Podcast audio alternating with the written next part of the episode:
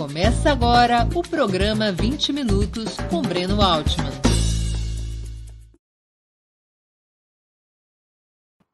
Bom dia. Hoje é 19 de agosto de 2022. Estamos dando início a mais uma edição do programa 20 Minutos. Nosso entrevistado será Eduardo Costa Pinto, professor no Instituto de Economia da Universidade Federal do Rio de Janeiro fez seu mestrado na Universidade Federal da Bahia e o doutorado no mesmo instituto onde atualmente leciona. Antes de começarmos, queria lembrar a vocês como é essencial a sua contribuição financeira para a manutenção e o desenvolvimento de Opera Mundi. Vocês já conhecem as seis formas possíveis de colaboração. Assinatura solidária no site operamundi.com.br barra apoio, inscrição como membro pagante de nosso canal no YouTube. Basta clicar em Seja Membro e escolher um valor no nosso cardápio de opções. Super Chat e Super Sticker durante nossas transmissões ao vivo. Valeu, valeu demais quando estiverem assistindo aos nossos vídeos gravados e o Pix a qualquer momento. Nossa chave no Pix é apoie.operamundi.com.br. Além dessas seis formas de colaboração, lembre-se sempre de dar like, de clicar no sininho e compartilhar nossos programas com seus amigos e nos seus grupos. Quem ainda não estiver inscrito em nosso canal, essa é a hora de fazê-lo. A mais eficaz de todas as armas contra as fake news é o jornalismo de qualidade. Apenas o jornalismo de qualidade coloca a verdade acima de tudo. E esse jornalismo que Opera Mundi busca oferecer todos os dias depende da sua contribuição, do seu engajamento, do seu apoio. Bom dia, professor. Muito obrigado por aceitar nosso convite. Uma honra ter sua presença no 20 Minutos. Bom dia, Breno. Eu que agradeço o convite aí, sair da Opera Mundi para estar aqui discutindo as questões do Brasil e como o título diz, ah, da, da evolução da taxa de lucro do capitalismo brasileiro. Perdão. Professor, a tradição mais potente entre os economistas, ao menos nas últimas décadas, incluindo os de esquerda, é buscar as razões principais dos choques políticos no plano das ideias. Por exemplo, distintas concepções sobre câmbio, juros, tributo e dívida pública. Você é um dos raros que aponta para um outro fundamento, a investigação sobre a taxa de lucro dos capitalistas. Por que prefere esse método? Isso, Breno, porque em certa medida eu estou resgatando a discussão tradicional da economia política, ou seja, a compreensão da economia, da crítica da economia política, olhando e encontrando ganhadores e perdedores. E olha que não precisa nem ir na crítica da economia política, basta ir na economia política clássica lá da Smith, lá Ricardo. Ou seja, eu acho, a minha, pelo menos a minha leitura, que os economistas deixaram de compreender a economia como um fenômeno social e passaram a olhar a ideia do econômicos, mesmo na heterodoxia, porque torna a política torna dimensões dos conflitos exógenos, quando considero. Então, minha tentativa de trazer a discussão das taxas de lucro é um dos elementos, para mim, importantes, fundamentais para entender o golpe de 16. Sem essa compreensão, a, e boa parte das análises ficaram perdidas apenas na cena política. Não que a cena política não seja importante né, nesse processo, mas a, sem a compreensão do fenômeno das taxas de lucro, da evolução, da rentabilidade do bloco do poder do capitalismo brasileiro, não compreenderemos parte significativa do que estamos vivendo, que vivemos lá em 16, que estamos vivendo hoje, né? e não compreendemos muitas vezes no, no campo progressista manifestos, questões, como se parte da burguesia brasileira irá retornar a um padrão de 2003, 2004. Isso não existe condições materiais históricas, a gente vai debater sobre isso, para esse retorno lá de 2003, 2004, na minha, e já levantando aqui uma, uma hipótese forte, na minha, minha hipótese é que não há, e depois a gente discute isso, não há hoje condições materiais da conciliação clássica do petismo, Alain André Singer, não porque pelo PT e o Lula não queira, é outro lado que não quer, mas a gente pode voltar sobre isso e porque ele não quer. Porque o Brasil é um país atípico. Aqui a luta de classes é principalmente da burguesia contra o proletariado, não do proletariado contra a burguesia.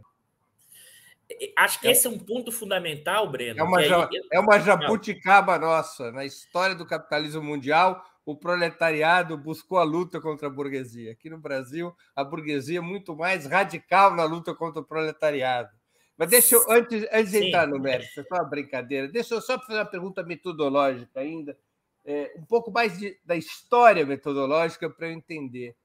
É, o que que fez, ou o que que faz, com que na maioria dos economistas de esquerda prevaleça esse um certo desprezo pelo estudo da taxa de lucro, se essa foi a essência da principal corrente econômica de esquerda, que é o marxismo. Por que, que esse método foi abandonado? Há alguma razão de ordem acadêmica ou alguma razão de ordem uh, epistemológica, alguma razão histórica que mostre o fracasso desse conceito para que os economistas de esquerda, a maioria, não todos, se abracem a uma visão, digamos assim, mais idealista sobre a economia, como se a economia fosse uma disputa de ideias e não de razões materiais alicerçado de um lado sobre o lucro, de outro sobre salários?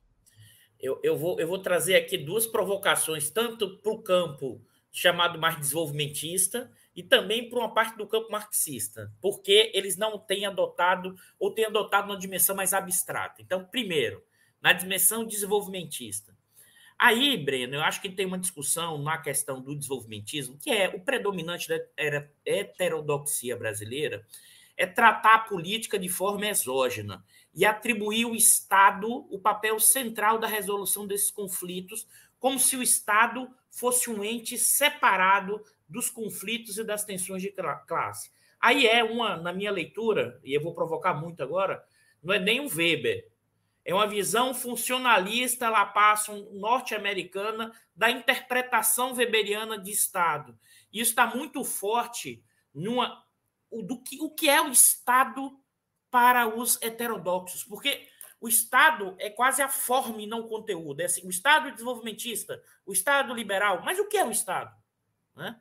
O Estado parece que essa coisa neutra e bastaria ganhar no campo das ideias para que a minha leitura correta, se eu mostro logicamente, ela vai ser adotada. Ou seja, dilui política, dilui poder, trabalha o Estado quase como um ser autônomo, uma autonomia quase plena do Estado. Agora, no outro campo, e aqui vou fazer uma provocação enorme, pessoas que eu, inclusive, gosto e, e faço o debate, mas no outro campo, do campo marxista brasileiro e mundial, há, aí eu vou provocar mesmo, para mim tem uma leitura de olhar a questão do marxismo muito mais como uma ideia as ideias do Marx menos do que como olhar o método para entender a realidade. Por que eu estou fazendo essa provocação? Porque quase sempre fica preso a ideia de que o capital é a obra máxima que condensa todas as dimensões do que o Marx escreveu. E como nessa obra Marx não desce no nível do concreto, ele está no nível do abstrato, porque ele estava tentando entender os elementos centrais do capitalismo, esquece o 18 Brumário, esquece luta de classe em França, e esquece no sentido de que o que o Marx está tentando fazer é construir uma interpretação para olhar a realidade e fazer a luta de classes e fazer a revolução. Ou seja, em cada momento histórico existem especificidades, em cada formação social existem especificidades, mas é mais quando você desce no nível concreto, mesmo na teoria marxista, a teoria, como eu costumo dizer no Nordeste, ela arranje, ela não fica certinha, fechada, porque o mundo é mais complexo do que qualquer teoria, mesmo aquela que a gente acha que explica melhor a realidade. E o pessoal no mundo acadêmico não desce porque, porque quer olhar a passagem do tempo e aí ser o cientista e olhar como as coisas aconteceram. Aí eu vou acertar tudo e não arrisca e não tenta compreender a realidade. Aqui eu já provoquei o mundo inteiro aqui, Breno, que você possa imaginar. Previsão, não, não há melhor forma de acertar uma previsão do que fazê-la sobre o passado. É 100% de garantia de acerto, não é? é professor. Eu um costumo dizer, sabe, Breno, que é ah. fazer história com retrovisor. Se, claro. eu, se eu pego o retrovisor e olho para trás, eu já sei o caminho que foi feito, mas eu esqueço que cada momento histórico lá atrás tinha disputas, lutas e possibilidades de trajetórias diferentes. Professor, um dos gráficos que você utiliza sobre a evolução da taxa de lucro entre 2010 e 2021, eu vou pedir para a produção, para a Natália colocar na tela, mostra como é forte a decadência dessa taxa no Brasil entre 2010 e 2015. Eu estou aqui me referindo especialmente às empresas privadas não financeiras, que está nesse verde-limão. É, e é uma taxa que vai caindo até 2015 para se recuperar de forma espetacular depois do golpe de 2016 e das reformas liberais. Um, o ponto de partida das empresas privadas não financeiras é 17% em 2010, vai caindo, bate num resultado negativo, ou seja, um prejuízo médio nas principais empresas, das empresas de capital aberto, e vai se recuperando até bater nesse número quase pornográfico de 2021 de 26%.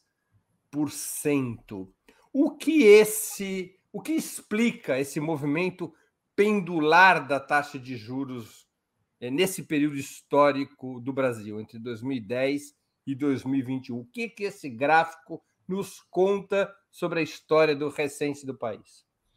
Aqui eu acho fundamental. Para mim, eu, eu, poderia ficar aqui umas três horas só a partir desse gráfico, Breno, porque aqui, primeiro, o que a gente olha aqui a partir de 2010 e 2014, né? Na minha leitura, aqui você tem uma tentativa da Dilma de continuar o ensaio desenvolvimentista do Lula, e ela tentou a partir de mudanças de política pelo lado da oferta. Que, que história é essa? Ela resolveu dar estímulos para as empresas, né? ela mesma falou subsídios, Fiesp, observe isso, tá? Empresas é, não financeiras, né? Ao mesmo tempo, Breno, qual é o ponto aqui que eu acho fundamental? Né? Nesse momento, em 10 e 11, você já tem um cenário externo que não é tão favorável e, e o nível de utilização das empresas já, já estão caindo. Então, não teve investimento, mas teve subsídio. O que o subsídio garantiu foi que as taxas de lucro não caíssem tão rápido. Só que os salários, Breno, continuaram subindo.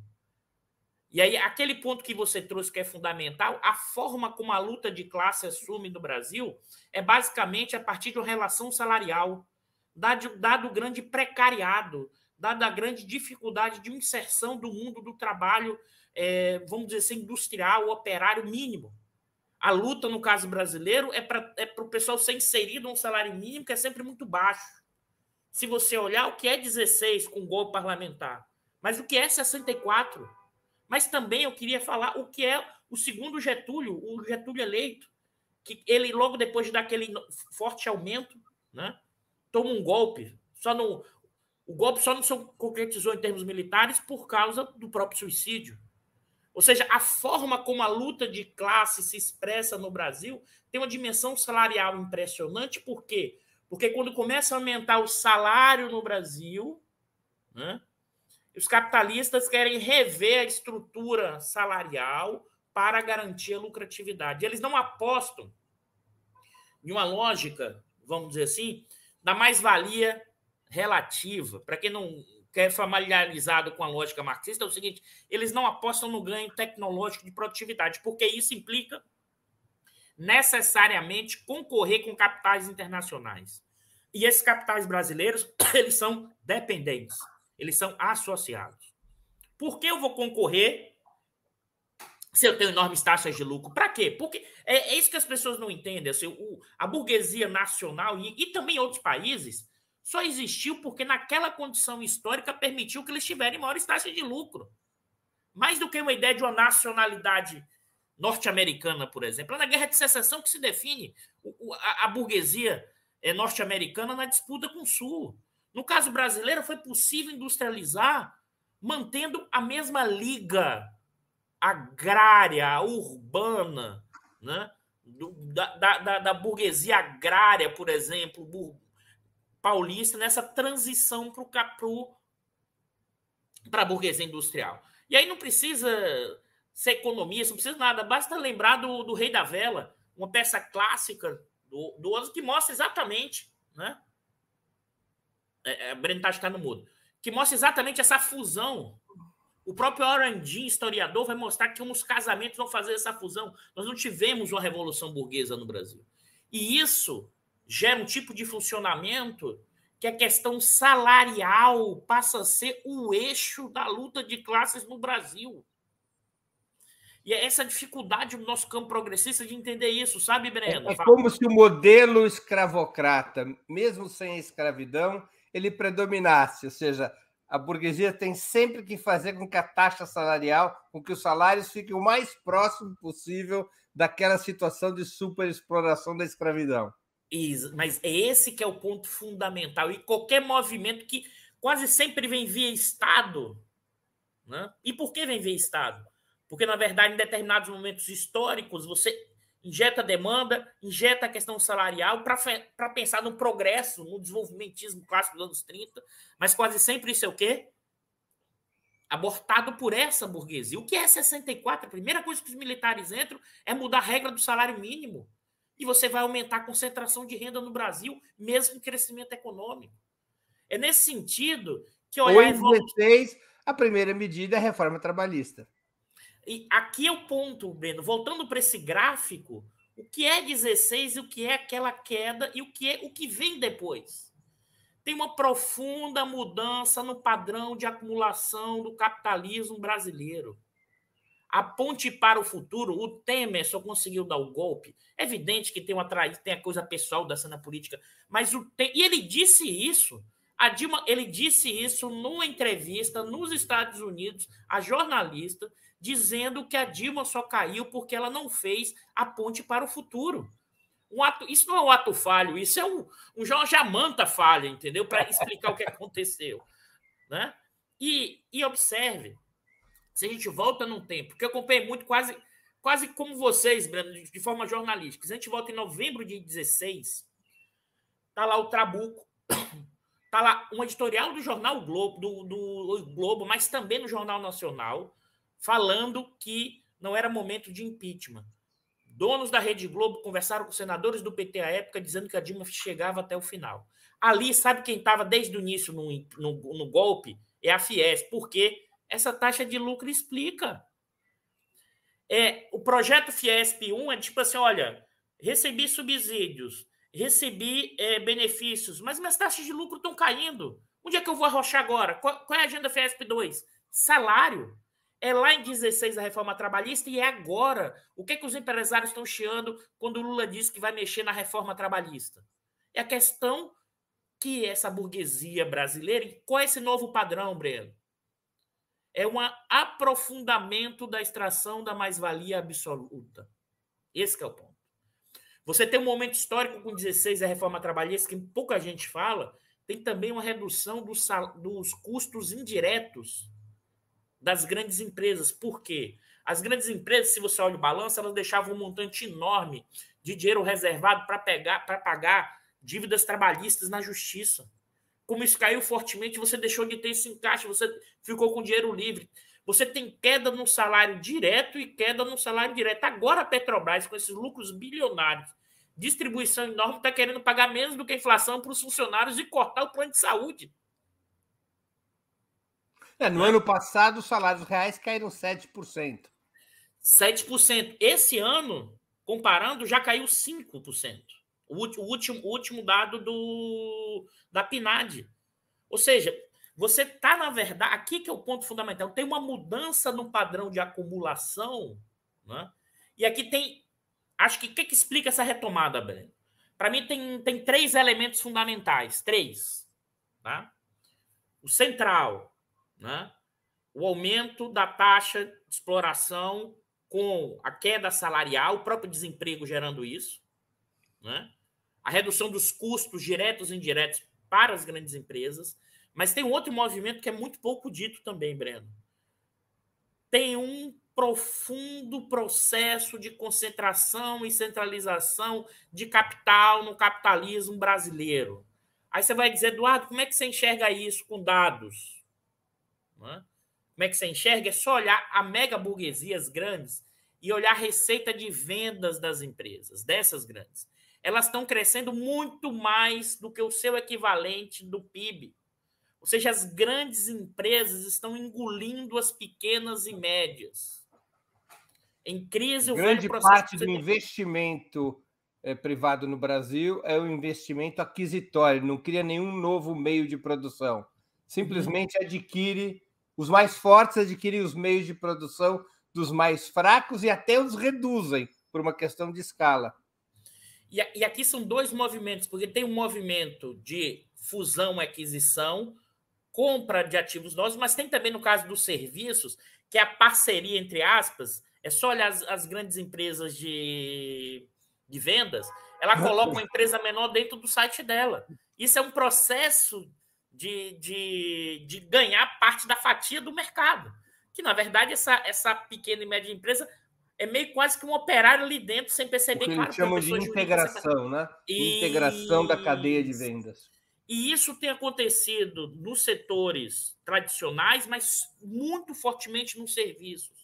Isso tem gerado uma mudança no bloco do poder do capitalismo brasileiro, Ben. O que, é que eu estou chamando dessa mudança? É o aumento do poder relativo de um segmento, né, que é o capital comercial, que tinha um poder antes de 30. Eu estou falando aqui dos serviços, a questão do varejo, mas não só, serviços médicos. O dono da van que estava pregando o golpe, ele é um dos 10 homens mais ricos do país, pessoal. As pessoas não entenderam isso ainda. Mas ele não é uma exceção. Se você olhar a lista Forbes nos últimos anos, tem mudança, sobretudo, do setor de serviços. O capitão da indústria, os capitães da indústria não estão mais entre os 40 maiores bilionários ou perderam posições.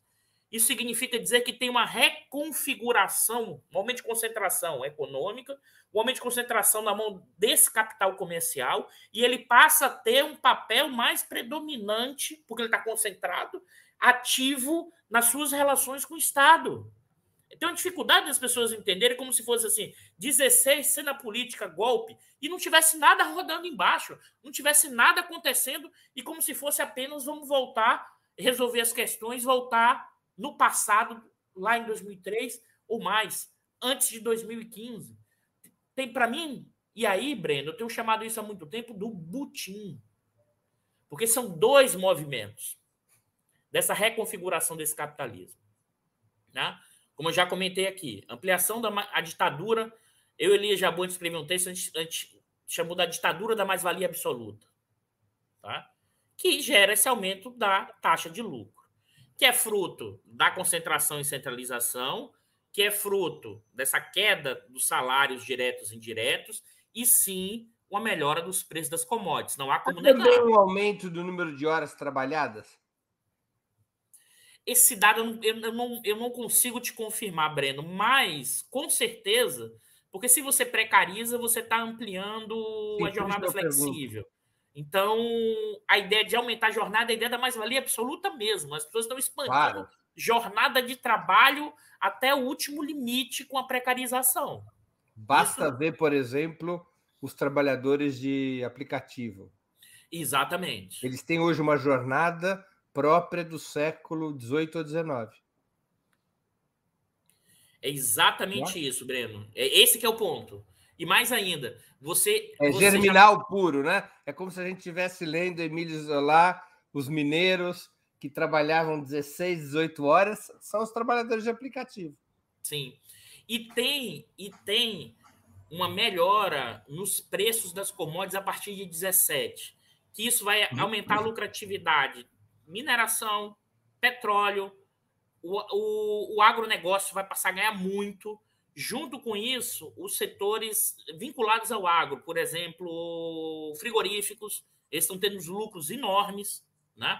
Então, esse segmento é mais industrial. Mas também, Breno, aumentou os lucros da indústria de bens de capital que sobreviveu. Eu, eu, num artigo, não consegui terminar ainda, porque a gente vai fazendo mil coisas, consegui identificar que parte dessa amostra da indústria de capital aberto, as empresas fornecedoras de peças e equipamentos para a indústria automobilística, elas quebraram, elas foram pedindo concordata, elas saíram da amostra, mas não só, elas quebraram. Mas as que permaneceram, tipo VEG, outras grandes empresas do setor, estão tendo taxas de lucro acima de 20%, taxas de monopólio. a 30%. Taxas de monopólio. Sim, sim. E, e, a gente esquece que é o seguinte, o Brasil tem escala, né, pessoal? A gente está falando de um país de 200 milhões de pessoas, 210 milhões de pessoas. Se tiver, por exemplo, 30% com capacidade de consumo, a gente está falando de 60 milhões, 60 milhões de pessoas. Isso dá seis Portugais, isso dá uma escala enorme. É, é, tem escala. Agora, não, qual, o que, que não tem escala? Não tem escala para aquela indústria automobilística, para a ideia de um consumo de massa para os trabalhadores. Aí não tem escala. Mas é outro, esse outro tipo de indústria né, tem escala sim. Né? E o processo Deixa eu fazer uma, uma, uma, uma, outra questão, Eduardo. Por que até 2012, 2013, apesar do crescimento dos salários, já está pressionando para baixo a taxa de lucro, conforme o próprio gráfico mostra, os grandes capitalistas, do ponto de vista da política, ainda se mantinham dentro das quatro linhas do campo. Essa queda da taxa de lucro tinha mecanismos de compensação que, em algum momento, deixaram de acontecer, inviabilizando aquele ganha-ganha do primeiro período dos governos petistas? Acho que esse é um ponto fundamental, Breno, porque eu, na minha leitura, né, é, a conciliação e a questão distributiva, em certa medida, chegou a um limite. Sem mudanças mais estruturais na questão, porque você, você vai ampliando com transferência de renda, você vai avançando, tá? Mas se você não muda a questão da propriedade, porque renda, distribuição de renda, tem a ver com estrutura da propriedade. Quem gera renda tem a ver com propriedade. Se você vai distribuindo a renda, mas não muda as estruturas minimamente, né, o que, que vai acontecer ali em 2012 e 2013? Para Dilma tentar manter a conciliação, já que não estava gerando investimento, o que, que ela fez? Aumentou o subsídio, aumentou a dívida pública. A dívida pública, em parte, é, é um amortizador desses processos. Mas na minha leitura, e aí também é outro pessoal que vai ficar meio bravo comigo, ela tem um limite, no mínimo limite político, Breno, no mínimo. Claro. Né? E o que, que significa dizer com isso? E mais, Breno, em 14, vamos voltar no tempo que foi a eleição de 14. Se você pega a própria Lava Jato, os. os, os me, me, perdoe, Marcelo... me perdoe te interromper, Eduardo. Antes, antes de você entrar no pós-14, o que, que antes permitia essa relativa harmonia entre queda da taxa de lucro que não é uma novidade, no próprio gráfico que você apresenta já vinha ocorrendo pelo menos desde 2010. O que, que tornava possível a conciliação, digamos assim, entre a queda da taxa de lucro e a manutenção, pelo menos de parcela importante da burguesia, dentro do que alguns chamaram de projeto neodesenvolvimentista? Qual era a compensação que a burguesia teve até então e deixou de ter? Vamos lá. É, da burguesia industrial, os subsídios. Então, ela foi aumentando os subsídios, tinha questão do BNDES, ela tentava, a, o governo tentava compensar nesse processo. A parte financeira, se você olhar naquele gráfico, não muda nada. Os é, caras continuam ganhando. Vamos tratar a parte. Isso. Aqui no meu roteirinho a gente tratar Isso. a parte. Não, não muda nada. O que eu acho, Breno, que nesse movimento aqui, se você tinha desde 2003, vamos voltar até 2010, e aqui desacelerou, né, Breno? Não é que despencou. Só vai despencar em 15. Né? Se você pensa em 14, né? ali ainda está 6%, está tá caindo gradualmente, tem uma desaceleração. 15 que é o BAC. E, mas também eu queria chamar a atenção, porque na eleição de 14, né, você já tinha uma parte da burguesia, em parte, desembarcando do PT. Tanto é que num dos e-mails do Marcelo Debreche, né? Ele diz o seguinte: olha, eu já estou achando até melhor, talvez, o Aécio ganhar. Tanto é que ele doou praticamente igual. Já tinha ali, tanto é que o discurso da campanha da Dilma foi um discurso de ampliação da questão social e salarial. E a burguesia ficou de cabelo em pé com aquilo. Se você segue nessa linha, necessariamente, em algum momento, você tem que reconfigurar. É impossível você. de alguma maneira, até a crise mundial de 2008, que no Brasil veio bater forte depois, é, havia uma troca, ou seja, a burguesia aceitava uma queda da taxa de lucro porque a expansão do mercado externo e interno lhe permitia aumentar o, o, a massa de lucros. É, havia uma troca de taxa por massa? É, a, a eu massa. lucro menos por cada unidade vendida, mas como eu vendo muito mais unidades, eu vou topando enquanto essa dinâmica existe, tanto interna quanto externamente essa dinâmica se quebra em algum momento? Isso era uma forma de compensação da queda é, da taxa de lucro? Eu acho que esse que é o ponto, Breno. Você conseguiu ali, sobretudo depois de 2005, iniciar um processo de consumo de massa. Né? Então você vai ganhar, sobretudo, na escala. Automóveis. Tanto é que em 2012, 13, a indústria automobilística começa a entrar em crise. Você começa a ter crise em determinados segmentos né? ou desaceleração do ganho. Mas o PIB também estava caindo em parte. Né? Mas ali também você tentou fazer movimentos de concessão. Você compensou, Breno. Sabe que uma parte compensou que pouca gente fala? A Dilma, com as medidas é, de redução da tarifa de energia elétrica, muitos industriais pegavam essa redução, não é que eles produziram mais, eles vendiam no mercado livre. Então, eles, claro. eles ganhavam dinheiro vendendo energia no mercado livre compensando perdas em vez de produzir.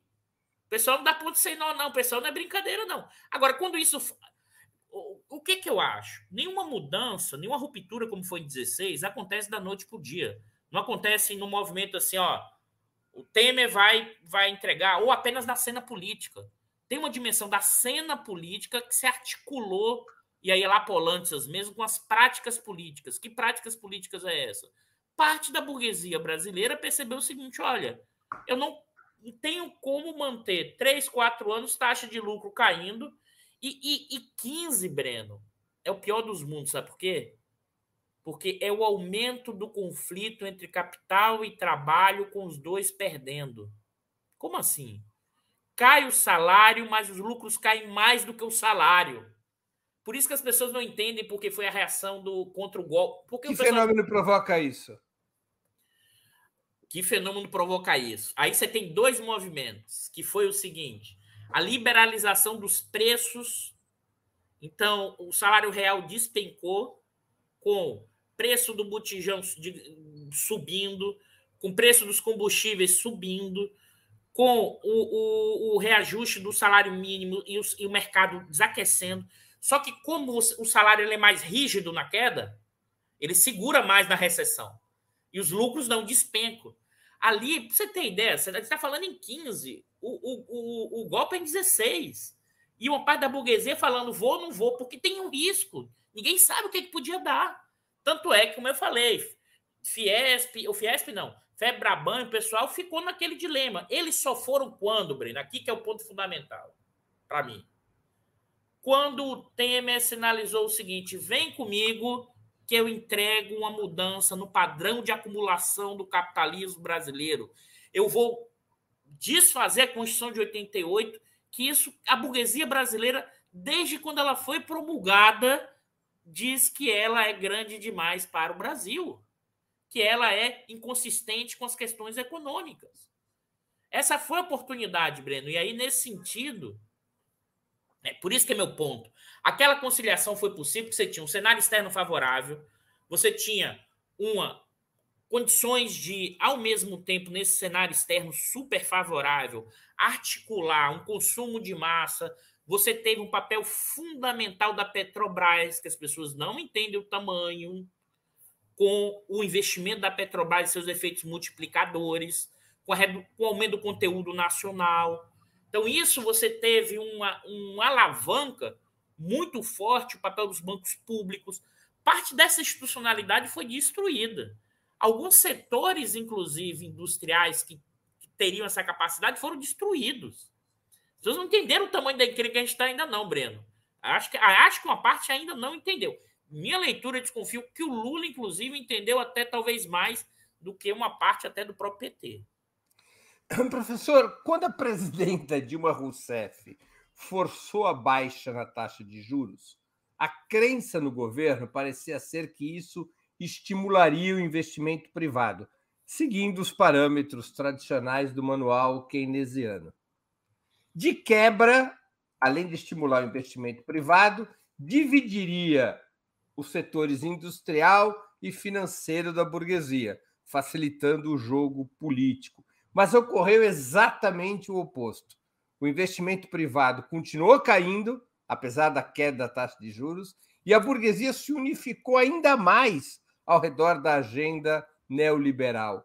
Por que, de, por que ocorreu esse resultado tão ruim? A taxa elevada de juros compensava a queda dos lucros operacionais? Aquilo que a burguesia perdia nas suas operações uh, essenciais, ela recompunha no mercado financeiro e, ao invés de estimular o investimento, o que o aumento da taxa de juros fez foi depreciar essa compensação financeira?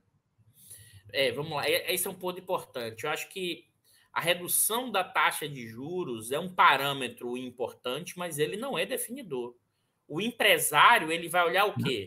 O custo de oportunidade do investimento. Se a taxa de juros está baixa, mas o empresário não está vendendo muito, né? ele não vai aumentar o investimento. Na linguagem da economia, da economia, costuma dizer o seguinte: se a taxa de juros está baixa, o custo de investir está baixo, mas se a fábrica não está trabalhando próximo da capacidade, ela está trabalhando abaixo, não tem sentido econômico aumentar o investimento. Essa é uma situação clássica quando você tem recessões profundas. Por isso que o Estado passa a ser o motor do gasto autônomo para estimular o investimento. Tanto é que o Brasil, da crise de 15 e 16, é a menor recuperação, é, é mais lenta a recuperação econômica no Brasil, porque, na verdade, depois da crise, você fez o contrário, você restringiu com o teto dos gastos o, Estado ser o motor de alavancagem desse processo. E no caso ali, Breno, a Dilma fez uma aposta, e qual foi a aposta? Que tem todo debate porque ela fez isso, tá? Foi, o governo estava, o investimento público tinha sido um elemento muito importante. No início já do governo Dilma tem uma desaceleração do investimento público, né? Aqui tem um debate que é o seguinte... É o ajuste fiscal de 2011. É, mas aqui tem um debate que tem o seguinte, tem uma certa dificuldade, porque também tem que lembrar que 11 a Dilma fez a faxina do Ministério dos Transportes. Naquele momento, o Ministério dos Transportes era o principal ministério de investimento em infraestrutura. Então, tem um debate ali se ali você perderia a capacidade de, de ter investimento, o quanto também a questão das, da, das dificuldades da, da, da, própria máquina com a questão de licenças ambientais e coisas do gênero. Então, você, o que, é que você fez? Você mudou, você saiu do lado da demanda para o lado da oferta. Você criou estímulos para o setor empresarial para ele ser o motor do investimento. O problema que no caso brasileiro, eu, a gente não tem isso na história brasileira. Se o Estado não puxar o rapaz pelo braço assim da burguesia brasileira e dizer assim, vai meu filho, para você, você entrar no processo de investimento, não tem. Eu, eu, eu, eu desafio. Quase porque... como falava o Pablo Escobar: plata ou plomo? Isso, porque. Você quer porque... ganhar dinheiro ou quer morrer? Isso, porque esse pessoal tem uma. Porque, claro, nessa burguesia brasileira, Breno, como ela tem uma exploração muito alta, ela não precisa se movimentar muito para ganhar muito. É um capitalismo escravocrata que você, com o salário real médio dos trabalhadores muito baixo, com uma exploração muito alta. Né? Então, esse pessoal opera com uma lógica que não todos os movimentos de grande investimento privado no Brasil vieram juntos com investimento estatal. Não, não tem, historicamente, no caso brasileiro, em nenhum momento. Né? E no caso ali, foi uma aposta da Dilma tentando estimular o investimento privado, né?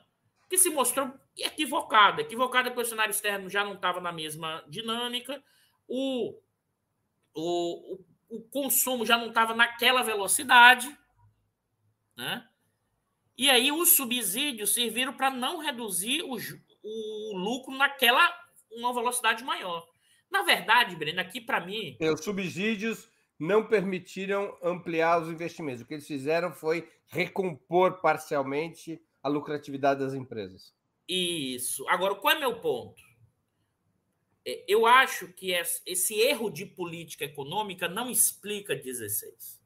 Para mim, esse erro de política econômica acelerou um processo em curso. Qual é o processo em curso? O aumento do conflito entre capital e trabalho no Brasil na sua relação salarial. Né? Salário para cima, lucro para baixo. Isso. A burguesia foi em insurreição. Exatamente. Ou seja, mas é, isso é a nossa história do século XX. Essa é a nossa história da República Velha. A gente ainda está preso nesse tempo histórico. Na verdade, o que eu acho que essas, esses últimos anos nos mostrou, deixou ainda mais claro, é a estrutura de controle, de poder, como essa burguesia opera. A gente ainda achou, e muita gente achou, não, tô, não me coloco fora disso, não, que, que ainda teria um certo cosmopolitismo progressista ou que ainda poderia pensar em alguma dimensão. Breno, esses que estão falando do golpe agora, que são bolsonaristas, mas uma parte enorme, mesmo da burguesia esclarecida, toparia. E toparam 16. E toparam 64. E toparam, e toparam 64. Tudo. E se mexer no lucro deles como está agora, vai ter confusão. Esse é meu ponto, entendeu, Breno? E necessariamente não tem como sustentar uma taxa de lucro desse padrão atual sem deixar o povo na miséria absoluta. Antes de continuarmos, eu queria pedir novamente que vocês contribuam financeiramente com a Opera Mundi, que saco vazio não para de pé e nós precisamos recompor nossa modesta taxa de lucro. Estou brincando, nós trabalhamos com um lucro bem baixinho sempre, mas precisamos de recursos. Há seis, seis formas de vocês poderem colaborar. A primeira é a assinatura solidária em nosso site, operamundi.com.br barra apoio. A segunda, se tornando membro pagante de nosso canal no YouTube, basta clicar em Seja Membro e escolher um valor no nosso cardápio de opções. A terceira é contribuindo agora mesmo com os superchats. A quarta, nos enviando um super sticker. A quinta, através da ferramenta Valeu, valeu demais, quando assistirem aos nossos programas gravados. A quinta, a sexta, perdão, é através do Pix. Nossa chave no Pix é apoie@operamundi.com.br. É, a contribuição de vocês ela é essencial. Nós não somos uma igreja, mas a Opera Mundi depende do dízimo dos seus espectadores e leitores para se manter e para seguir adiante. É essa a fonte de receita do jornalismo independente. Por menor que seja o valor com o qual você possa contribuir, se cada um que assiste uma entrevista tão legal como essa com o Eduardo Pinto, Eduardo Costa Pinto, contribuir com um pequeno valor, a gente consegue ir expandindo nossa atividade jornalística. Eu queria reforçar isso que você falou, Breno. Fundamental esse apoio à mídia alternativa, porque sem ela, boa parte do conhecimento que está na universidade mais progressista, mais à esquerda, não chegaria até vocês. Por exemplo, vocês acham que a Globo News vai me chamar para falar de petróleo ou de taxa de lucro? Não vai, pessoal. Mas, não, mas assim, mas não vai mesmo. Ou seja, esses elementos são fundamentais e é um, é um elemento importante para chegar ao conhecimento crítico né, que existe, que é, não é tão grande assim. Então, contribuam, façam as doações e que é fundamental. Professor, um dos fundamentos do programa econômico de governos progressistas, como você mesmo já citou, é expandir o mercado interno a partir da majoração de salários. Mas isso, como também já vimos pelo gráfico, induz a queda da taxa de lucros e ao desinvestimento, e, finalmente, ao acirramento da luta de classe da burguesia contra o proletariado e a crise política, a contra-revolução preventiva, como dizia o mestre Florestan Fernandes. Há como escapar dessa dinâmica? Vamos lá. É interessante isso. Eu, eu, eu vou citar aqui, além do programa, para mim tem desde os dias 6 de setembro do ano passado, o Lula tem falado cinco coisas que vai tentar fazer. Cinco coisas. Né? Isso, e as pessoas não escutaram isso ainda direito, Breno. Cinco coisas. Primeiro, mexer na política de preço da Petrobras. E mexer na Petrobras. Né? Vou fazer parênteses aqui, por quê? E eu também tenho estudado a questão da Petrobras, Breno. Bastante, inclusive, eu sou também pesquisador do INEP-FUP. Né? Para você ter ideia, é, as pessoas repercutiu isso, mas no segundo trimestre desse ano foram distribuídos de dividendos para os acionistas 87,8 bilhões de reais. A gente está falando, e aqui é importante, de preços internacionalizados. Se eu mexo na política de preços e distribuo dividendos segundo a regra mínima estabelecida e aumento o investimento, isso significa tirar, no mínimo, na mão da burguesia internacional e nacional e da alta classe média, por ano, no ano que vem, em torno de uns 150 bilhões de reais por baixo, Breno. Provavelmente muito mais. A gente está falando só numa mudança dessa, tirar 150 bilhões da mão da galera da grana em um ano. Tá? Vamos lá. Vamos lá. Segundo item. rever mudanças da reforma trabalhista. A gente acabou de dizer isso aqui agora. Um dos cores centrais da taxa de lucro de uma parte dessas empresas é o aumento da exploração da força de trabalho, redução dos custos diretos e indiretos. Isso mexe na burguesia inteira, Breno. Dois, três, aumentar o investimento público.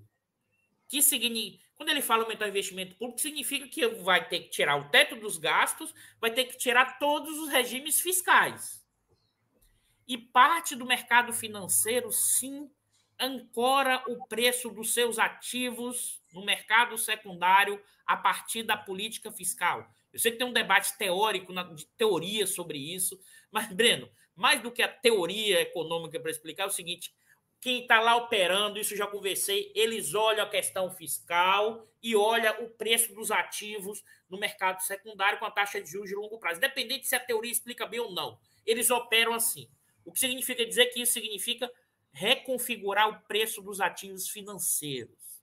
Terceiro, eu só estou falando três itens que seriam coisas, se a gente volta no tempo, uma social-democracia tímida. Tímida. Não estou falando nada revolucionário que tímida Segundo item, colocar o pobre de volta no orçamento. Aumentar o gasto público e o investimento público. E três, colocar o rico no imposto de renda. Né?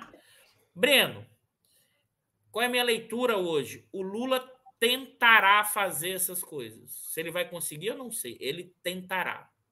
E por que eu acho que ele tentará, Breno? Porque eu acho que ele tentará. Primeiro, e aí a gente tem que olhar a trajetória do Lula, tem que olhar quem é o Lula, olhar a idade do Lula e o que Lula viveu nos últimos anos.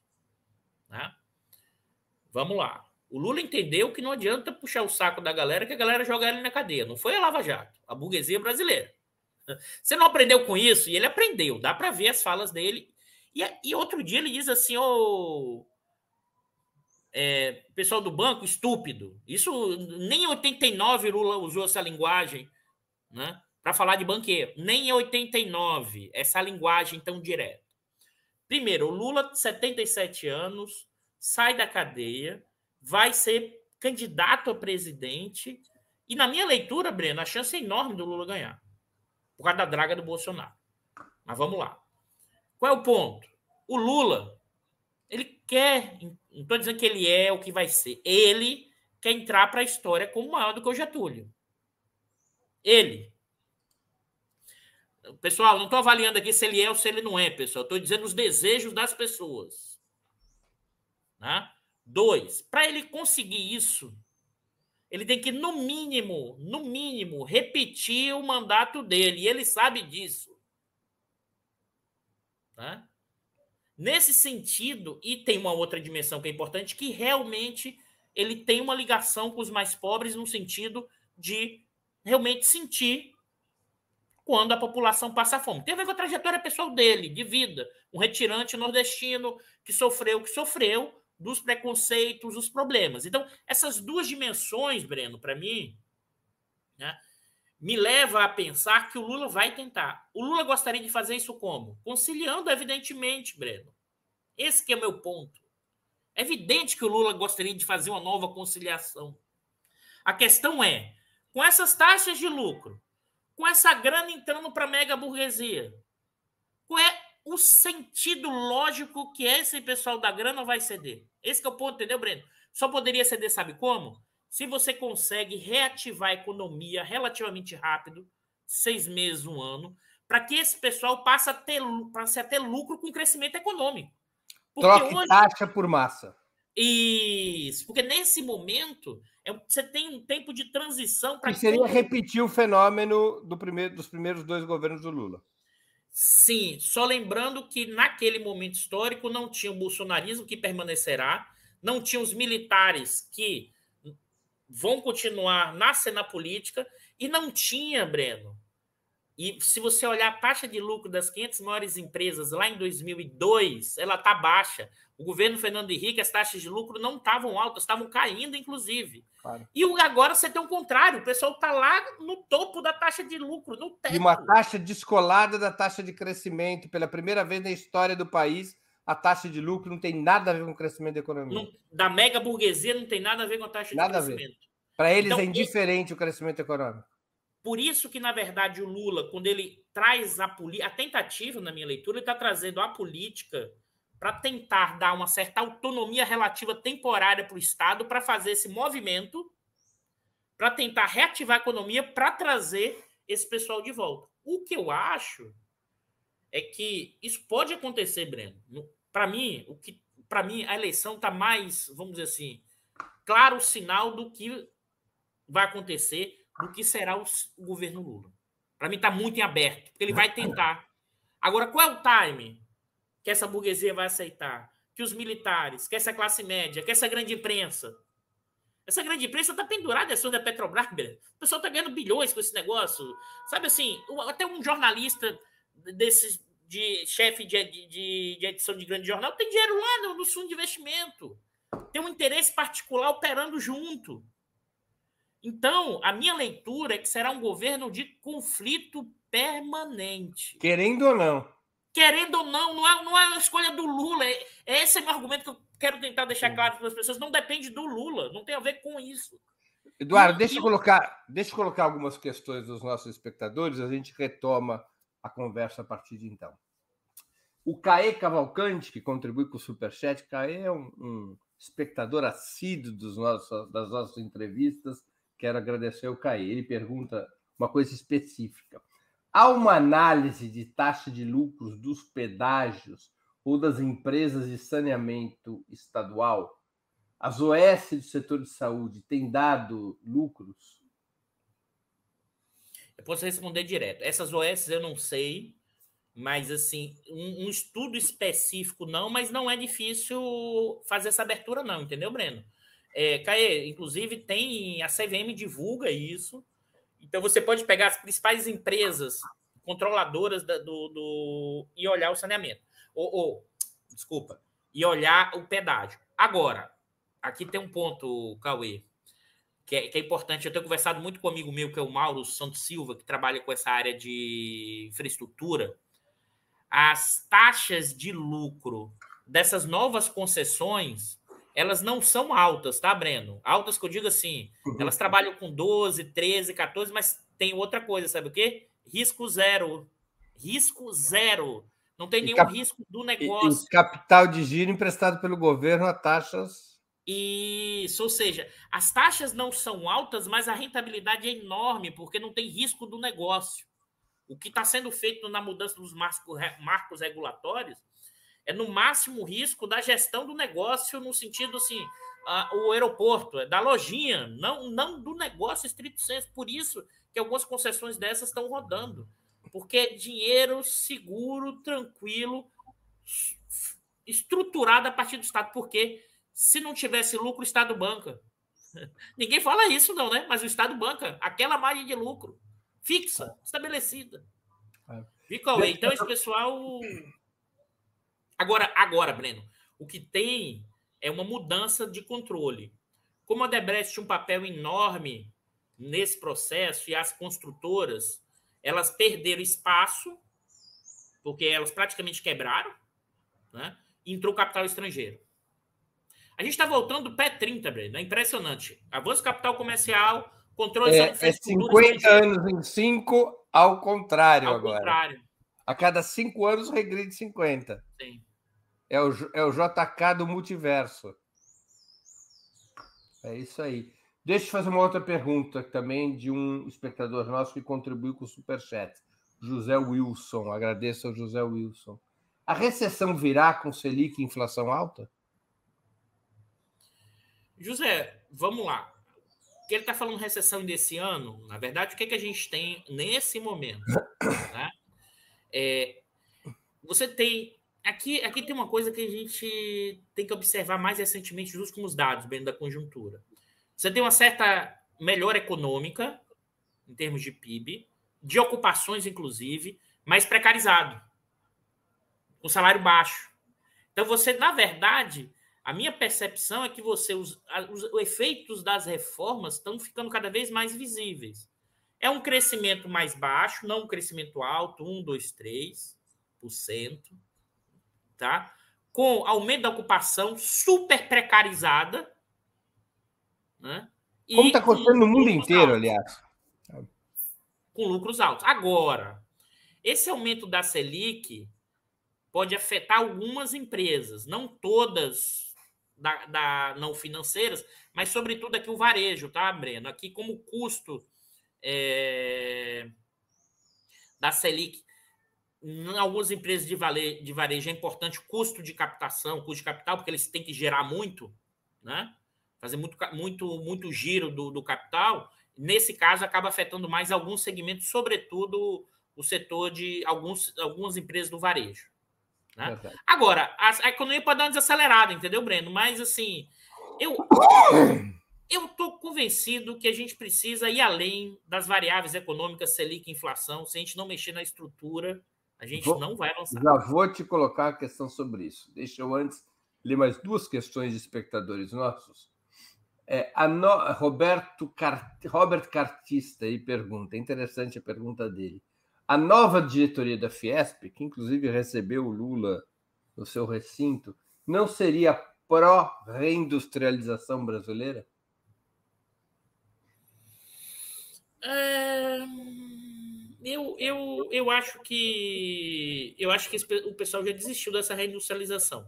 Sabe qual é a minha leitura, por exemplo, hoje do desembarque de parte da burguesia do Bolsonaro, de parte, é o seguinte: percebeu, e eles demoraram muito tempo, que o Bolsonaro tem chances pequenas de ganhar a eleição. E a terceira via não tem chance nenhuma. Então o desembarque é o seguinte: deixa eu tentar trazer aqui o Lula para ver se eu transformo o Lula numa terceira via. É um governo do Lula com a política econômica do Guedes. É isso que a burguesia brasileira. Porque o que tem de Fiesp, o que sobrou das grandes empresas da Fiesp, elas estão lucrando muito. Agora, e as pequenas e médias, Breno? Aqui é um, aqui é um gargalo. Por que o um gargalo? Elas ganham se tiver consumo e vender mais. Só é. que qual é o principal custo dela? Salário do trabalhador. As pequenas e médias. Então, ela primeiro teria que aumentar o custo para depois ter o ganho para frente com o aumento salarial. Então, é que é, é, é, o dilema da pequena e média burguesia, que é bolsonarista, inclusive, que ela é muito mais a favor da precarização da força de trabalho para reduzir custo. Que, inclusive, essa redução do custo no meio dessa concorrência com grande capital salvou ela temporariamente. Então, não acho que. Pode ser bonito, pode ter um outro falando isso, Breno, mas aí eu acho que é muito mais o seguinte: deixa eu conversar com o cara lá, porque Vamos ver o que, que a gente recebe aqui, o que, que, o que, que ele mantém, vamos pressionar para manter a reforma trabalhista. Então, assim, não, não enxergo. A tentativa futura de sequestrar o governo Lula. Isso, exatamente isso. Bom, nós tivemos outras perguntas, eu peço desculpa que não pude ler a todas, eu dei prioridade, como é da regra do jogo, aquelas perguntas que vieram junto com um super chat ou um super sticker ou foram feitas por membros pagantes do nosso canal. Professor, seria possível neutralizar ao menos parcialmente, mas de forma consistente, os efeitos provocados pelo movimento, da, pelo movimento pendular da taxa de lucros sobre os investimentos, sem uma estratégia de ampliação da propriedade estatal sobre meios de produção e crédito, medidas pelo lado da demanda ou de incentivos públicos à acumulação eh, privada poderiam dar conta do recado ou é necessário ir às reformas estruturais que afetem diretamente a propriedade, seja através de mecanismos de nacionalização e estatização, seja a criação de novas empresas estatais, seja mecanismos como os da economia solidária. Vamos lá. Eu acho que aqui a gente tem que pensar esses, essas duas dimensões em temporalidades diferentes. E por que eu estou falando isso? Não acho que hoje não temos hoje, no sentido ali, o início do governo Lula, condições de correlação de força para já implementar uma mudança na estrutura de propriedade. Mas necessariamente para ter vindo o próprio governo, ele terá que fazer uma ampliação significativa do investimento estatal, do financiamento público, do papel da Petrobras e dos gastos públicos, que já terá uma enorme reação. Porque se estava no movimento de Breno, as pessoas não falam, porque parece que o governo Bolsonaro não privatizou. Em valores corrigidos do governo Bolsonaro, já foram privatizados 95 bilhões em ativos da Petrobras. Desde 2016, já foram 154 bilhões. A começar pela BR Distribuidora, o que cria um BR gargalo Distribuidora, é, TAG, NTS, assim, é uma farra. Vem a, a Rilan, a gente lá do INEP fez estudos mostrando que vendido pela metade do preço. A gente está falando aqui de acumulação primitiva, pilhagem. A gente tem eh, os fundos, o, o, as carteiras do Banco do Brasil lá, que supostamente né, vendidas a preço de banana, ou seja, tem uma pilhagem, né? mas ao mesmo tempo tem abertura de novos espaços de acumulação. Para você reverter, você não tem como não reverter isso sem um processo significativo de, de aumento dos gastos do investimento público em infraestrutura urbana. Sem isso, é mais, minha leitura. Sem isso, o governo não se segura. Ou o Lula vira uma terceira via. Que eu acho que ele não virará, entendeu, Breno? Eu acho que até tem gente que gostaria dentro do partido, mas ele não virará. Claro. Sabe por que ele não virará, Breno? Porque ele acabou de sair da cadeia. Ele sabe que se ele fizer isso, se ele não tiver apoio de uma massa, ele volta de novo. E volta mesmo. Né? Então, eu acho que. É... Basta lembrar o que a burguesia fez com um dos seus pares, que foi Getúlio Vargas, que foi derrubado em 45, volta ao governo e teve que escolher entre a prisão e a morte em 54. Sim, sim. O tá Getúlio tá não era um operário, o Getúlio era um latifundiário, era um homem das elites burguesas do país, era o doutor Getúlio, tratado pela burguesia da época, a gente se esquece disso, com uma reverência quase que monárquica. Todos Antes... esses burgueses que conspiraram para derrotar o Getúlio tratavam o Getúlio como um rei na sua frente, pelo menos o Getúlio anti-esquerda é só lembrar como nunca. Botou gente nos movimentos, ou seja, ele, inclusive, uma conexão enorme. Agora, a gente está falando de um operário que, que quer. Porque qual é o ponto, Breno? É, é, eu, essa burguesia no seu DNA, dada essa não revolução burguesa clássica, ela tem três dimensões que formam o caráter dela. Três dimensões. Aqui eu estou usando o Chico de Oliveira e o Florestan, sobretudo e o Clóvis Moura também, que é um autor pouco conhecido no mundo acadêmico, mas tem que ser relido pra, como um dos grandes intérpretes do Brasil. Que é o quê? Ela tem uma dimensão escravocrata, ela tem uma dimensão antirreformista social, ela antecipa. Ela faz a lei das terras para impedir que os homens e mulheres libertos da escravidão tenham acesso à terra. Se eles têm acesso à terra, eles vão vender força de trabalho com outro padrão. Esse é o ponto ela então a junção do escravocrata e autoritário, porque é o senhor da casa grande. É o senhor da Casa Grande, mesmo essa burguesia cosmopolita, que se diz cosmopolita, eles são senhores da Casa Grande, eles operam com essa lógica. Né? Eles operam com essa lógica. São raros os raros do capitão de indústria, no caso brasileiro. Eles, a lógica da Casa Grande é marcante. Nesse aspecto, Gilberto Freire, para mim, é interessante. A Casa claro. Grande é importante para entender a representação claro. do, do capitalismo brasileiro. E a disjuntiva da história do Brasil e dos Estados Unidos, né? Porque os Estados Unidos, ao fazer a Guerra Civil, ele quebrou a Casa Grande. Depois a reconstituiu, depois do assassinato do Lincoln. Aliás, teve que ser assassinado o Lincoln para que a burguesia americana reincorporasse o Sul. Tem um filme, desculpa te interromper, mas há uma Não, dica para as pessoas mais novas. Assistir aquele célebre filme Lincoln com Daniel uh, Day-Lewis, uh, em que tem uma passagem que chega um deputado esbaforido, presidente, presidente, cheguei num acordo, uh, o Sul vai topar a abolição da escravidão, vai ser evitada a guerra, e o Lincoln se vira estúpido. Eu lá estou interessado na abolição. E lá o nosso ponto principal é a abolição da escravidão. O meu ponto principal é a guerra. Eu quero destruir a burguesia agrária, do, a, aristocracia agrária do Sul. Se a abolição é o motivo, ok, é esse o motivo, mas eu preciso destruí-los para que a revolução burguesa se completasse. O Brasil não teve isso. Isso. E, na verdade, nós estamos com esse congelamento histórico até hoje, em certa medida, se você pensar, porque ele é sempre abortado pela questão salarial, ou seja, é, aqui e aí, não, aí você vai dizer, Eduardo, a relação salarial é luta de classe, então você está deixando de ser marxista. Aí eu, aí eu digo pessoal, pô, pessoal, vocês não leram Marx. Lembra Marx lá quando diz, olha, a forma de luta corporativa salarial é uma das dimensões da luta de classe que pode evoluir para uma questão além da questão corporativa egoísta da categoria, indo para uma dimensão revolucionária.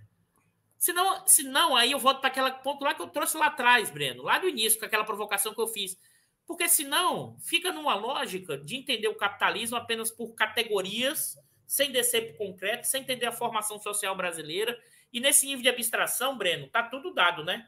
O capital, o trabalho, o Estado. O Estado é o comitê da burguesia sempre, burgue... o, capitalismo sempre explora e sempre ganha. Não tem, não tem materialismo histórico, não tem história, não tem movimento. Está tudo dado. Claro. Eu estou provocando mesmo, porque acho que o campo progressista perdeu muita capacidade, porque ele, ela deixou, além de olhar o lucro na, na sua concretude, ela deixou de olhar a dimensão da luta de classe, o que é luta de classe no Brasil, e ela deixou de olhar a questão do imperialismo, que a gente nem tratou aqui e nem vai dar tempo. Nem vai dar tempo mas nós vamos voltar em algum momento para tratar só sobre isso, que eu já vi que é um tema que te interessa. Agora, então, para voltarmos, no, no momento imediato, nós estamos falando de investimento, expansão dos investimentos públicos e é, reorganização das empresas estatais para voltarem a ter um papel importante na economia brasileira. Num segundo momento, reformas estruturais que impliquem, entre outros temas, a reorganização da propriedade, ou seja, a Sim. construção de um setor público forte na economia brasileira. Tá bem, eu entendi essa lógica. Como ampliar os investimentos públicos num momento emergencial, de imediato, para que o governo possa seguir adiante, para que o Lula possa, usando um linguajar que é caro aos economistas, para que o Lula possa comprar tempo antes das reformas estruturais que deveriam ser feitas. De onde vai tirar os recursos? Eles existem.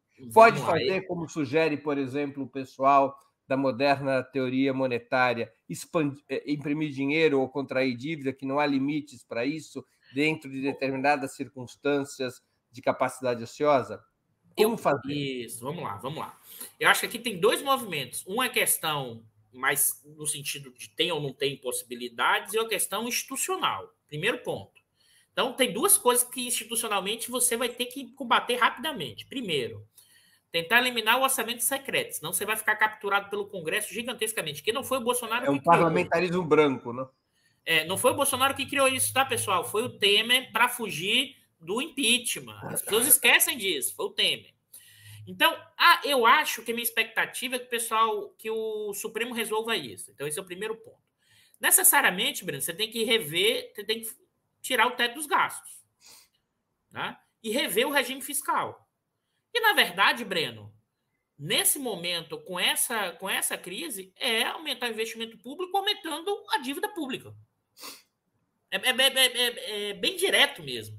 Há possibilidade para isso. Se a gente olha a pandemia e o auxílio emergencial, mostrou que é possível.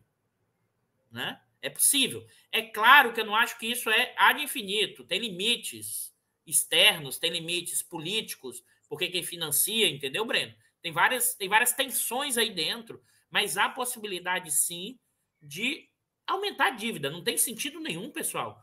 Pegar reserva, transformar em reais e meter investir. Isso não tem sentido lógico nenhum, tá? Explicando, pessoal, isso não... a gente tem possibilidade de aumentar isso. Além de tudo, aí o Elias defende o... algum tipo de, de cooperação maior com a China para entrada de. Mas também, eu costumo dizer o seguinte: essa entrada de capital tem que ser muito regulada, porque se deixar os chineses engolem a zorra toda. A gente tem que ter muito claro o que a gente quer, entendeu, Breno? E eu acho que nesse sentido tem que construir... não é um pequeno país que possa resolver seu problema de não, desse jeito. Não. Nós na verdade, nós na verdade temos que aumentar a dívida pública com investimento, porque inclusive é o seguinte, o Rodrigo Raí, que é pesquisador do IPEA, ele é um grande pesquisador sobre esses pontos, ele mostra o seguinte: em momentos de baixo crescimento econômico, né? O aumento do investimento público quase compensa os gastos realizados. Por quê? Você aumenta o investimento, gera emprego e renda, gera crescimento econômico, o, vo o volume de impostos arrecadados com esse crescimento novo, em parte, paga né, o desembolso. O investimento anterior. Claro que você tem que escolher bem os investimentos, entendeu, Breno? Claro que você tem que ter uma boa locação de recursos, de que tipo de investimento. Mas o investimento público, o multiplicador fiscal dele, em momentos de baixo crescimento, basicamente ele se paga. Então, na verdade, o que está fazendo uma dívida anterior para arrecadar tributos na frente. Né? Agora, uma parte é subsidiada mesmo. Vamos ter que. Claro. Breno, se a gente não meter o pé na máquina, o negócio não vai ter o hiato para nada na formação interna de capital, porque a excessiva dependência de fontes externas já, já tivemos já catástrofes no Brasil. Não, já tivemos catástrofes. Foi o o regime militar nos anos 70 e foi um. E tem, e tem que articular, Breno, com outra questão. O investimento tem que vir articulado com a política industrial de conteúdo nacional gradual. O que os chineses fizeram. E nesse aí a gente tem que copiar. Investimento em infraestrutura, metrô, saúde, educação, parte. Porque senão não adianta nada. Por quê? Você gasta e vaza, como diria o velho furtado, na forma de importação, gerando emprego e renda na China. Ah. Você tem que ter uma política de conteúdo nacional, que também não dá para ser tudo, tá, Breno? Porque foi destruído boa parte da infraestrutura nacional. Então, você tem que fazer gradualismo da política de conteúdo nacional que na verdade é uma tentativa. Deixa eu só simplificar para quem está nos assistindo, porque é, assim, nem todo mundo está familiarizado com a linguagem econômica. É, mas ah, é, uma claro. coisa muito, é uma coisa muito simples, pessoal. É assim: se o Estado investe muito no que os economistas chamam de demanda, que é a renda das famílias e a renda do próprio Estado, cresce muito a demanda, cresce o mercado, e não for acompanhado por políticas de industrialização interna, o que, que vai acontecer? as pessoas vão ter mais dinheiro, por exemplo, para comprar roupa. Mas essa roupa não está sendo produzida dentro do Brasil. As pessoas vão importar. E assim vale para carros, assim vale para equipamentos domésticos. Então acaba sendo um investimento que aumenta a demanda. Isso aconteceu muito no governo Fernando Henrique, com a expansão do crédito para o consumo. Aumenta a demanda e, ao invés disso significar um fortalecimento da indústria interna, significa um fortalecimento do comércio interno, mas que se abastece importando mercadorias do exterior. É isso que o Celso Furtado chamava de vazar para o exterior o crescimento da demanda.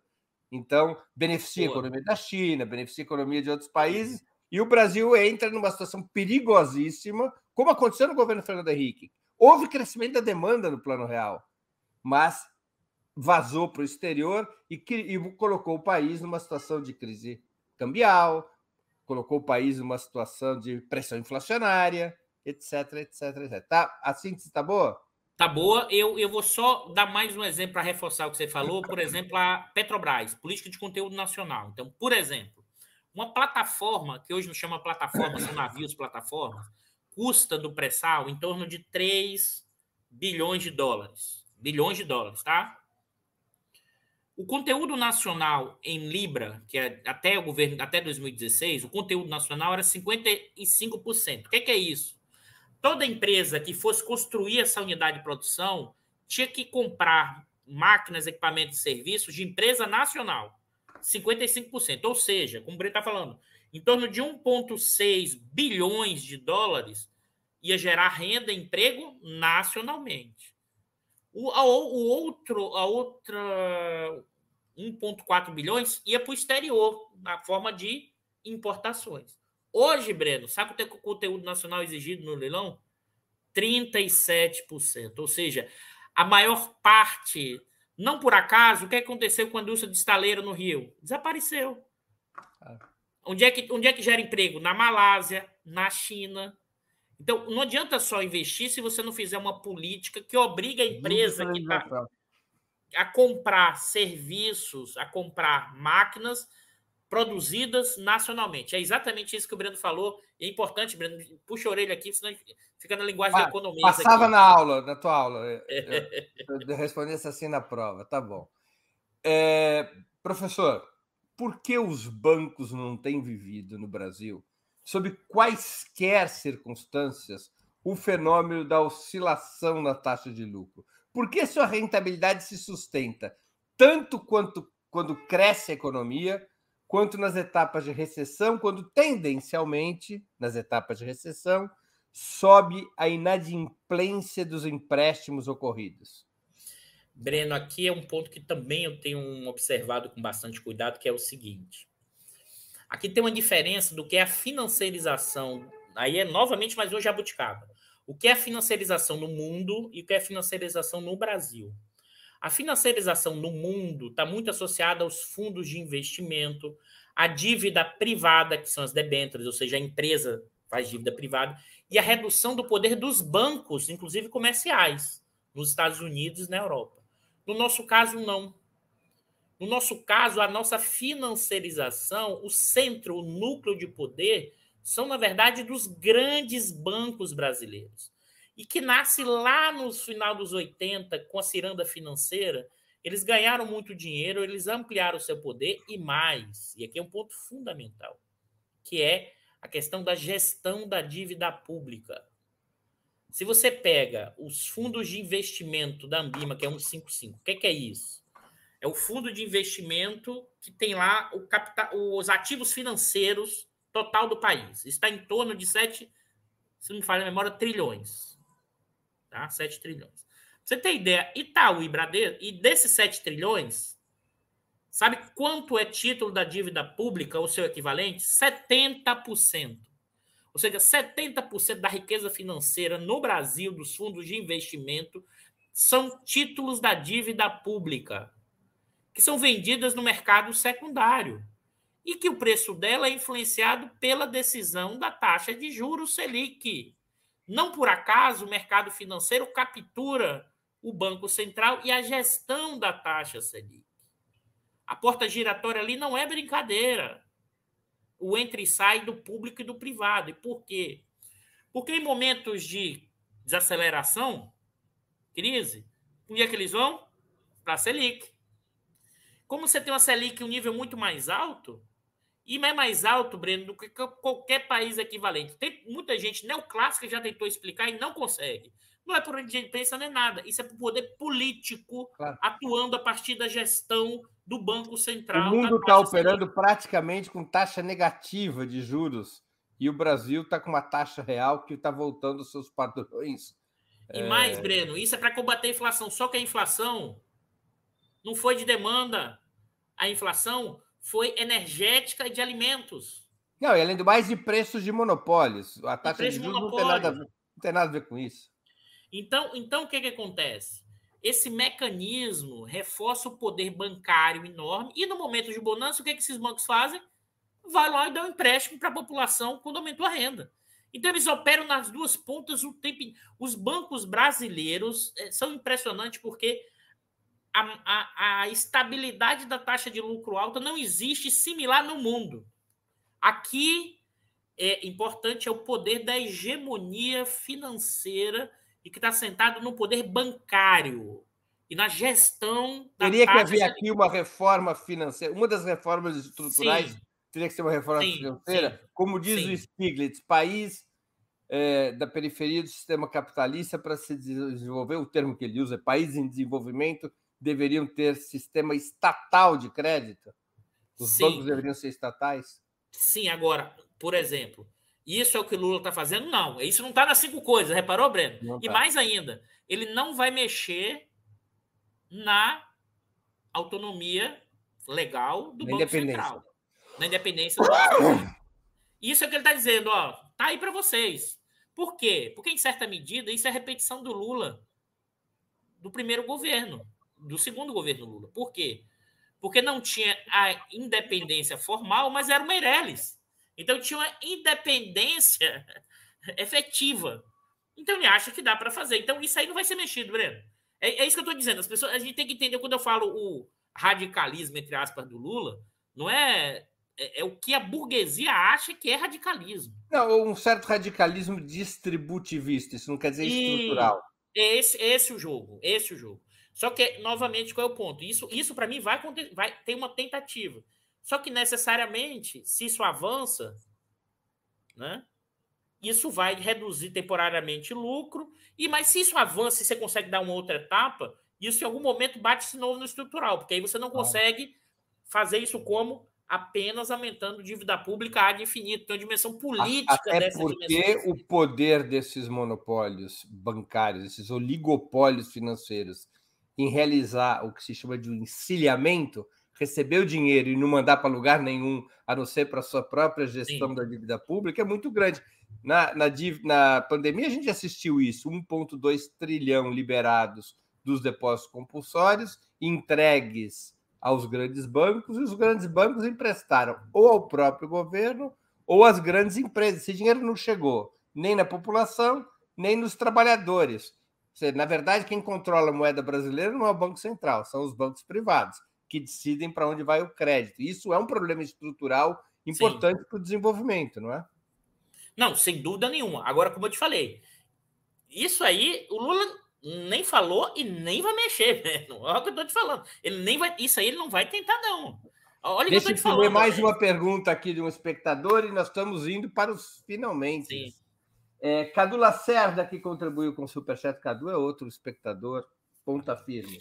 Cadu pergunta: em resumo, além de entregar o carro de tranque vazio, Bozo e Guedes estão depenando e vendendo no desmanche tudo que tem no país? Concorda? Totalmente. Esse é o, meu, esse é o conceito de Butim, é o saque. Porque é diferente do neoliberalismo no governo Fernando Henrique. Você possa gostar ou não, mas tinha um, um grau de articulação, tinha claro. alguma lógica para pensar o processo. O que a gente está vendo aqui não tem nada a ver com isso. Eu também não costumo dizer que é um hiper neoliberalismo, eu não gosto desse termo, Breno. O que a gente está vendo é saque, é pilhagem. É o que é que acontece? Com a Lava Jato, ela destruiu a relação entre o público e o privado do capitalismo brasileiro. Você pode dizer, era uma relação que tinha problemas, era uma relação que mantinha o poder, é verdade. Que era entre grandes empreiteiras, sistema financeiro, sistema político. Isso desmanchou, mas colocou-se no lugar, sabe o quê? Qual é a lógica que opera hoje? A rachadinha, para mim, é a expressão do público e do privado do capitalismo brasileiro atual, é. que é o orçamento, o orçamento secreto que você institucionalizou, né? A, racha, a rachadona, porque aqui não é rachadinha. Você, na verdade, os mecanismos operando de privatização. Você não está preocupado nem supostamente se vai ter crescimento de emprego ou de renda. Você está dizendo o seguinte: olha, quer emprego? Vai ter, mas é sem direito e eu vou te arrochar. E, e é, é dito isso explicitamente. E, e, é uma situação no qual não se, não, é, vai além da esfera pública. O sonho dos burgueses brasileiros hoje não é mais vender mercadoria, é vender sua própria empresa. Sim. E sim. transformar em ativo financeiro. É, esse é o caso que a gente não deu para trabalhar, mas, por exemplo, o que foi a privatização da Eletrobras? Claro. A privatização da Eletrobras é tentar tornar financiarizado o mercado energético brasileiro, para você alavancar. Quando você tem Eletrobras, eles vão tentar alavancar. Isso vai, vai dar uma merda gigante quando você tiver um problema de apagão, coisa do gênero. Que os Estados Unidos teve isso nos anos 2000, tá? Claro. E tiveram que reestatizar tudo. O mundo está reestatizando e a gente está privatizando. É isso aí. Professor Eduardo Costa Pinto, nós estamos chegando ao fim da nossa conversa e eu queria fazer duas perguntas que eu sempre faço aos nossos convidados e convidadas antes das despedidas e dos agradecimentos. Qual livro você gostaria de sugerir aos nossos espectadores? Qual filme ou série poderia indicar a quem nos acompanha? É, Dialética Radical do, do Negro no Brasil, Clóvis Moura. Ele foi relançado recentemente. Né? É um livro que eu acho que é uma das principais interpretações do Brasil, que foi colocada no segundo plano, dado a, a trajetória do Clóvis Moura de não estar no mundo acadêmico, o mundo acadêmico.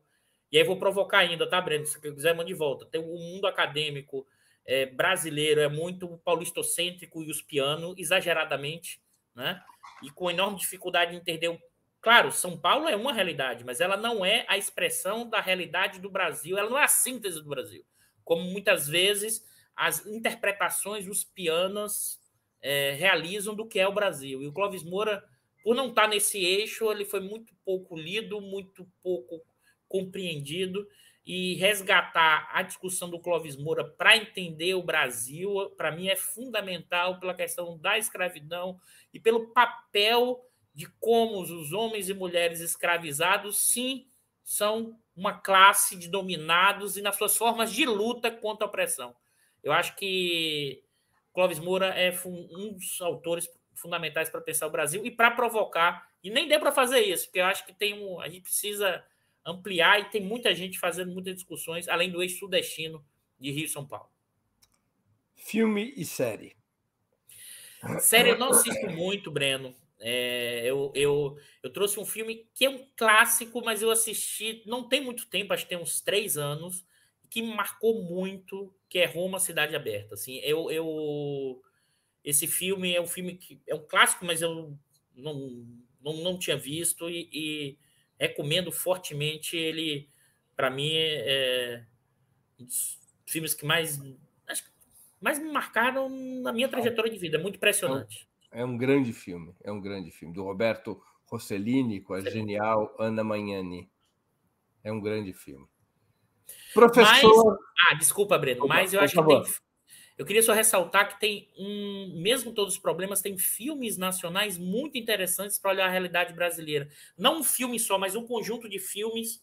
Se você vai na, alguns do, do, do, de Pernambuco, alguns da Bahia, do, do Bahia menos, mas do Rio e São Paulo, que, tão, que em certa medida começam a captar dimensões da sociedade brasileira, que não deu para falar, Breno, um dia você vai ter que me chamar para isso, que eu acho que tem uma uma mexida das placas tectônicas do andar de baixo. Isso, para mim, é a grande novidade e minha grande otimismo nesse momento, e que pode potencializar essa trajetória do Lula, é que tem uma mudança das placas tectônicas do andar de baixo, que as camadas sociais médias ainda não entenderam, né? e que eu acho isso vai movimentar ainda muito o Brasil. Professor, eu queria agradecer muito pelo seu tempo e por essa conversa tão interessante e elucidativa. Muito obrigado por ter aceito o nosso convite. Obrigado, obrigado, Breno. Um abraço a todos e todas. Claro. Também agradeço a todos e todas que assistirem ou que assistiram a esse programa, em especial, em especial aqueles ou aquelas que puderam fazer contribuições financeiras ao nosso site e ao canal de Ópera Mundi no YouTube. Sem vocês, nosso trabalho não seria possível e não faria sentido. Um grande abraço a todos e a todas. Para assistir novamente esse programa e a outras edições dos programas 20 Minutos, se inscreva no canal do Ópera Mundi no YouTube. Curta e compartilhe nossos vídeos. Deixe seus comentários. O jornalismo de Ópera Mundi é mantido com o seu apoio. Faça uma assinatura solidária em www.operamundi.com.br. Com um pequeno valor mensal, você nos ajuda no desenvolvimento de um jornalismo independente e de qualidade. Obrigado pela audiência e até a próxima.